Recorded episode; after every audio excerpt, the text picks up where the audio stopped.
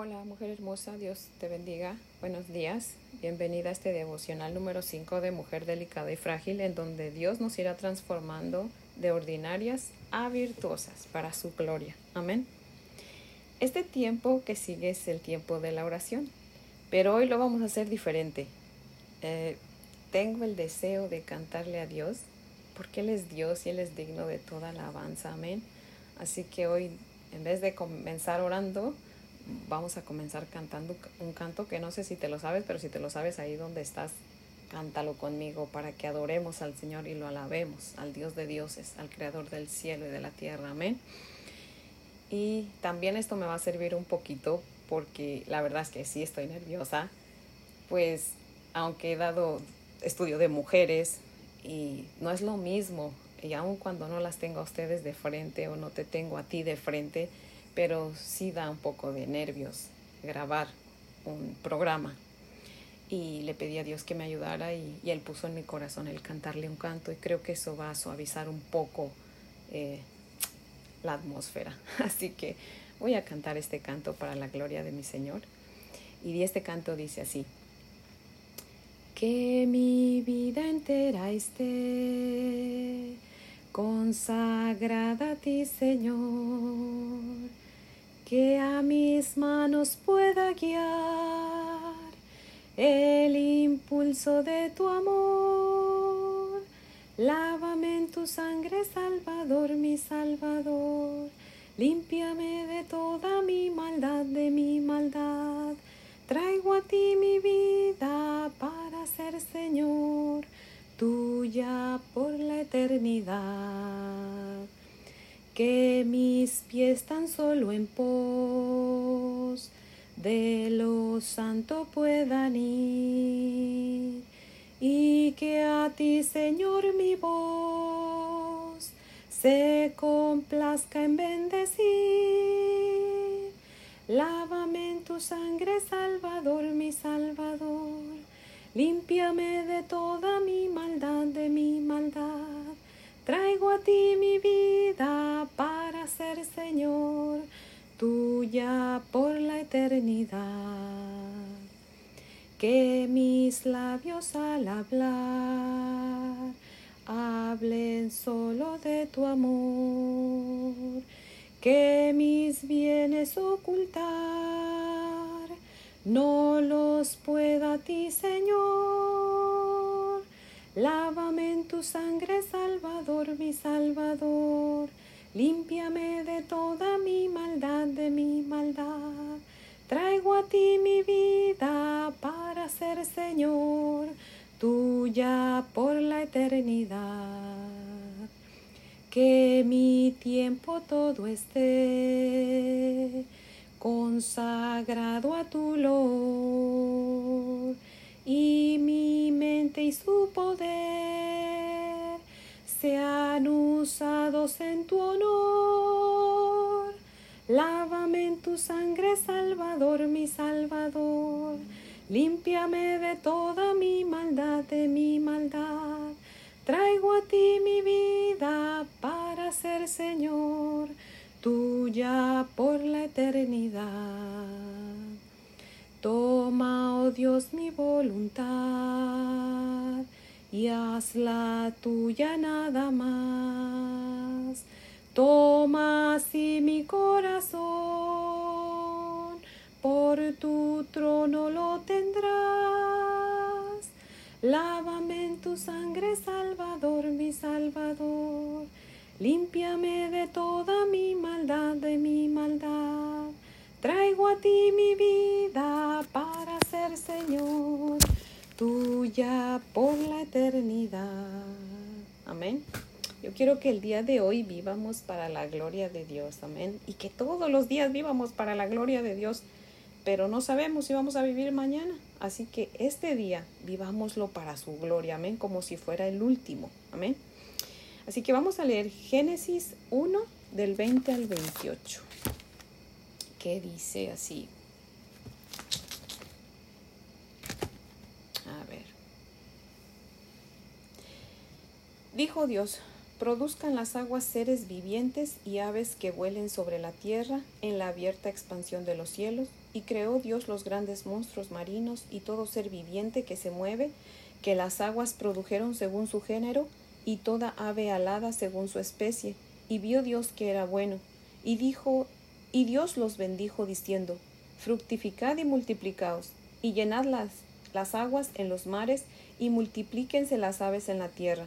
Y fue la tarde y la mañana el día quinto. Luego dijo Dios, produzca la tierra seres vivientes según su género, bestias y serpientes y animales de la tierra según su especie. Y fue así. E hizo Dios animales de la tierra según su género, y ganado según su género, y todo animal que se arrastra sobre la tierra según su especie. Y vio Dios que era bueno. Entonces dijo Dios, Hagamos al hombre a nuestra imagen, conforme a nuestra semejanza, y señoré en los peces del mar, en las aves de los cielos, en las bestias, en toda la tierra, y en todo animal que se arrastra sobre la tierra. Y creó Dios al hombre a su imagen, a imagen de Dios lo creó, varón y hembra los creó. Y los bendijo Dios y les dijo, fructificad y multiplicaos, llenad la tierra y sojuzgadla, y, y enseñoread en los peces del mar, en las aves de los cielos, y en todas las bestias que se mueven sobre la tierra. Amén. En los versos 20 al 25 vemos que Dios mandó con el poder de su palabra que se hicieran los peces y las aves. La sabiduría y el poder de nuestro Creador son admirables, ¿no lo cree? Dios les mandó a los peces y a las aves que se multiplicaran, que más que un mandato es una bendición. El gobierno de Dios sobre el reino de lo creado promueve y bendice la vida. Amén. En los versos 26 al 28, aquí vemos la creación del hombre, varón y hembra los creó Dios. Aleluya. Gracias Señor por habernos hecho. Me gusta cómo lo explica Matthew Henry en su comentario, y se lo quiero leer. Dice así. El hombre fue hecho después de todas las criaturas. Esto era tanto un honor como un favor para él. Sin embargo, el hombre fue hecho el mismo día que las bestias, su cuerpo fue hecho de la misma tierra que el de ellas, y mientras Él está en el cuerpo, habita en la misma tierra con ellas. No permita Dios que dándole gusto al cuerpo y a sus deseos, nos hagamos como las bestias que perecen. El hombre fue hecho para ser una criatura diferente de todas las que habían sido hechas hasta entonces. En él tenían que unirse la carne y el espíritu, el cielo y la tierra. Dijo Dios, hagamos al hombre el hombre cuando fue hecho fue creado para glorificar al Padre, al Hijo y al Espíritu Santo. En ese gran nombre somos bautizados, pues a ese gran nombre debemos nuestro ser. Es el alma del hombre la que lleva especialmente la imagen de Dios. El hombre fue hecho recto. Eclesiastés 7:29 lo aclara. Su entendimiento veía clara y verdaderamente las cosas divinas. No había hierros ni equivocaciones en su conocimiento. La voluntad, su voluntad, consentía de inmediato a la voluntad de Dios en todas las cosas. Sus afectos eran normales y no tenía malos deseos ni pasiones desordenadas. Sus pensamientos eran fácilmente llevados a temas sublimes y quedaban fijos en ellos. Así de santos, así de felices eran nuestros primeros padres cuando tenían la imagen de Dios en ellos. Pero cuán desfigurada está la imagen de Dios en el hombre. Quiera el Señor renovarla en nuestra alma por su gracia. Fin de la cita. Leamos nuevamente el verso 28 y pongamos atención a la orden, o mejor dicho, a la bendición que Dios nos da. En el verso 28 dice, Y los bendijo Dios y les dijo, fructificad y multiplicaos, llenad la tierra y sojuzgadla. Dios dijo, fructificad y sojuzgad la tierra. Busqué la definición de sojuzgad y esto es lo que encontré. Sojuzgad significa dominar o someter a alguien con violencia, en especial al conquistar un territorio. Antes de que las cosas se volvieran locas debido a la caída, Dios le da una tarea al hombre, que a su vez se extiende a nosotros también. Le dice que debe someter la tierra, Tal vez usted se pregunte, ¿a someterla de qué? Bueno, de Satanás. Desde el principio Dios sabía que en la tierra se iba a llevar a cabo un enfrentamiento entre Él y Satanás. Así que Dios quiso usarnos a nosotros, la humanidad, para que nos asociáramos con Él como parte del proceso para expulsar de nuestras vidas al enemigo. Ahora tal vez se pregunte, ¿y cómo? ¿Cómo lo haremos? La respuesta es siendo fructíferos. ¿Cómo estamos sometiendo nuestra tierra? O sea, nuestro mundo, nuestra familia, que muchas veces parece estar en manos del enemigo o del lado del enemigo, pues la sometemos siendo fructíferas. ¿Se acuerda de la definición que le acabo de leer? Sojuzgad. Una parte de la descripción dice someter a alguien con violencia, en especial al conquistar un territorio. Bueno, nuestro territorio, o sea la tierra, es gobernada espiritualmente hablando por el enemigo de nuestras almas, y nosotros tenemos que sojuzgarla, o sea, tenemos que someterla y tenemos que hacerlo con violencia, pero con violencia espiritual. Dice Mateo 11:12, desde los días de Juan el Bautista hasta ahora, el reino de los cielos sufre violencia, y los violentos la arrebatan. Aquí se refiere solo a dos cosas, o a una de dos cosas.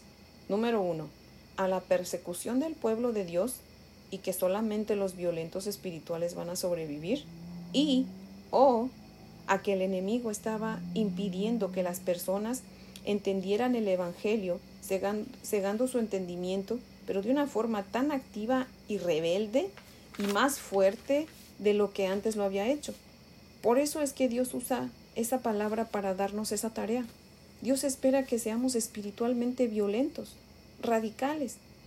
O sea, en otras palabras, que no juguemos con el pecado, que seamos radicales en cortar de tajo con el pecado y con todo lo que nos dirige a él. Y eso solo lo vamos a lograr siendo fructífera, fructíferas. Perdón. Aquí le explico cómo. Dice la Santa Escritura en Gálatas 5:22 que el fruto del Espíritu es amor. Y primera de Pedro 4:8 dice que el amor cubre multitud de pecados. ¿Sabe usted qué? Realmente vamos a ser fructíferas el día que dejemos de criticar, de envidiar, de chismear, de odiar. El día que dejemos de hacer eso, entonces comenzaremos a ser fructíferas. Y entonces podremos someter nuestra tierra, o sea, nuestro mundo, nuestra familia. ¿Y sabe usted cómo nos vamos a dar cuenta de que estamos siendo fructíferas y que estamos sometiendo nuestro mundo? Cuando en lugar de una crítica destructiva, hagamos críticas constructivas o de plano nos quedemos calladas. Dice Proverbios 17, 28, aún el necio cuando calla es contado por sabio, el que cierra sus labios es entendido. Quiera Dios ayudarnos a callarnos cuando no tenemos nada bueno que decir. Nos vamos a dar cuenta que estamos siendo fructíferas el día en que en lugar de envidiar, apoyemos, ayudemos y nos conformemos con lo que tenemos. Dice la escritura en Pedro, eh, perdón, en Proverbios 14:30, el corazón apacible es vida de la carne, mas la envidia es carcoma de los huesos. Dice Gálatas 5:22 nuevamente que el fruto del espíritu es amor y dice Primera de Corintios 13:4, el amor no tiene envidia. ¿Sabe quién es el fruto del espíritu? Es Cristo mismo. Cristo es amor. Así que si usted no tiene a Cristo en su corazón, es entendible que envidie, porque el amor no está en usted. Pero no se quede así. Venga a Cristo en arrepentimiento y fe y deje que entre en su corazón y su vida y la llene de su amor, para que al estar llena de su amor por medio de su palabra, usted no tenga cavidad para la envidia ni para ningún otro pecado. Ahora, si usted, al igual que yo, nos proclamamos cristianas, entonces el Espíritu Santo mora en nosotros. Y su fruto es amor. Y si su fruto es amor, pues nosotros deberíamos de estar sudando amor. ¿No lo cree? Pero muchas veces no es así. Y eso sucede porque estamos permitiendo que el enemigo nos esté conquistando por medio de sus artimañas. Hacemos caso a sus distracciones y no permanecemos pegadas a la palabra como se supone que lo hagamos. Recordemos que es la palabra la que nos limpia de nuestro pecado. Por eso debemos permanecer como garrapatas pegadas a la Sagrada Escritura y orando con súplicas a Dios que nos haga mujeres hacedoras de su santa palabra. Cuando hagamos eso, Dios nos va a escuchar porque él prometió diciendo en Romanos 10:13, porque todo aquel que invocar el nombre del Señor será salvo. Es decir, Señor, sálvame, sálvame de pecar, Señor. Y créame, Dios cumple sus promesas, amén. Si cada que estamos tentadas a pecar, clara, clamáramos a Dios, Él en su misericordia nos salvaría de pecar y no criticaríamos, no envidiaríamos, ni chismearíamos y perdonaríamos. ¿Y sabe qué? Cuando los que nos rodean nos vean ser fructíferas, entonces ellos sin darse cuenta serán sometidos o se irán sometiendo poco a poco, porque verán nuestro ejemplo y querrán ser igual a nosotros, pues no tendrán nada que reprocharnos. Dice Gálatas 5, 22 al 23, contra tales cosas no hay ley.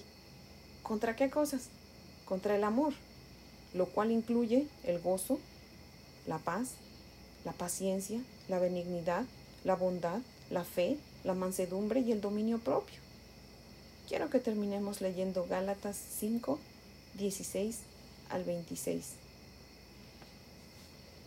Pero ¿sabe qué? Antes de eso, el Señor puso en mi corazón aquí, hace ratito cuando leí Gálatas 5:22, que dice que el fruto del Espíritu es amor, y primera de Pedro 4:8 dice que el amor cubre multitud de pecados. ¿Sabe quién es el mejor ejemplo de esos versículos? Nuestro Señor Jesucristo. Porque su amor cubrió, cubre nuestra multitud de pecados, los cubrió en la cruz. Cuando nosotros le aceptamos como nuestro único y suficiente Salvador, estamos permitiendo que su sacrificio precioso nos limpie de nuestros pecados. Qué amor tan grande de mi, mi Señor, de verdad que sí. Alabado seas, Señor Jesucristo. Así que quiero que terminemos leyendo Gálatas 5 del 16 al 26 y Primera de Corintios 13 del 1 al 13. Así que vamos a buscar Gálatas 5 téngame un poquito de paciencia. Gálatas 5. Aquí está Gálatas 5, del 16 al 26, que dice,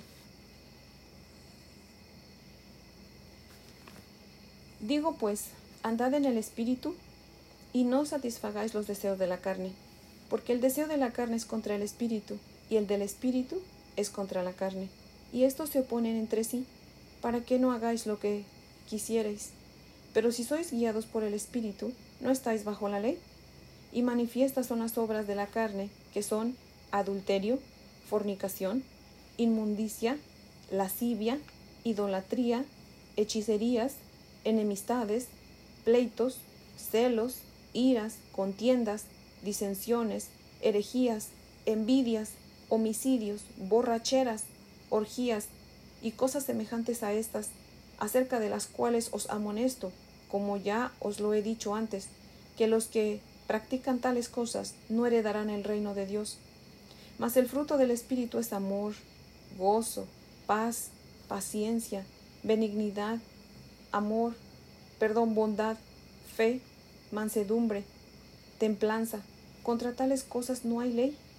Pero los que son de Cristo han crucificado la carne con sus propias pasiones y deseos.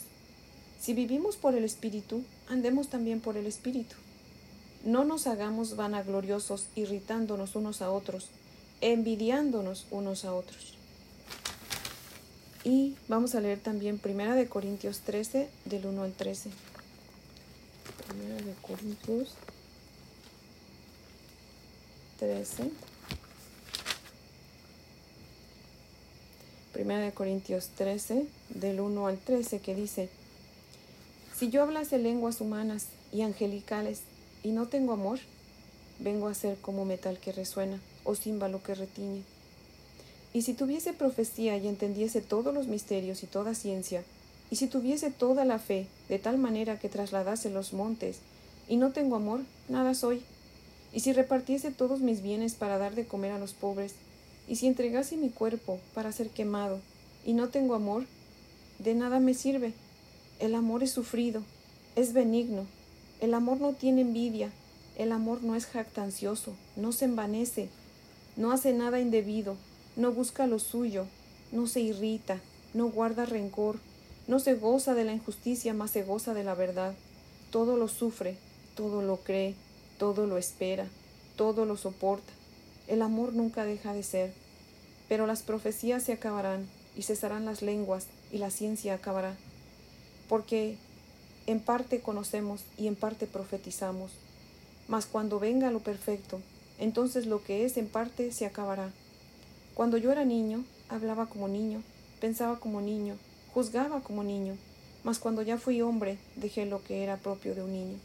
Ahora vemos por espejo, oscuramente, mas entonces veremos cara a cara. Ahora conozco en parte, pero entonces conoceré como fui conocido.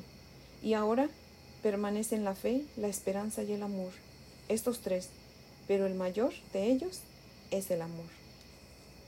O sea, es nuestro Señor Jesucristo. Amén. Espero que este día comencemos a practicar el fruto del Espíritu y que comencemos a ser fructíferas para entonces poder ver cómo nuestra tierra se somete a Dios por nuestro testimonio. Amén. Vamos a orar. Señor, la tierra estaba desolada, pero tú con tu bendita palabra la llenaste, mi Dios amado y eterno. Tú la llenaste con tus riquezas, que todavía son tuyas, Padre mío. Gracias, Señor, por dejarnos hacer uso de tu creación, de tus riquezas. Pero no permitas que olvidemos que todo lo que hagamos con tu creación debe darte la gloria a ti, Señor. Padre, también te suplicamos que nos ayudes a comenzar a ser fructíferas, Padre amado. Que comenzando hoy nuestras palabras sean llenas de amor, de paz, de paciencia, de gentileza, de fe, de ánimo, de aliento, porque no sabemos cuán débiles o quebrantados están los corazones de las personas, Señor, con las que vamos a hablar hoy. Úsanos para ser de bendición en las vidas de los demás, Padre mío. Dice tu palabra, Señor, que panal de miel son las palabras agradables, dulces al alma y salud para los huesos. Permite, oh Señor, que nuestra boca sea un instrumento de bendición que apague los dardos encendidos del maligno, Señor.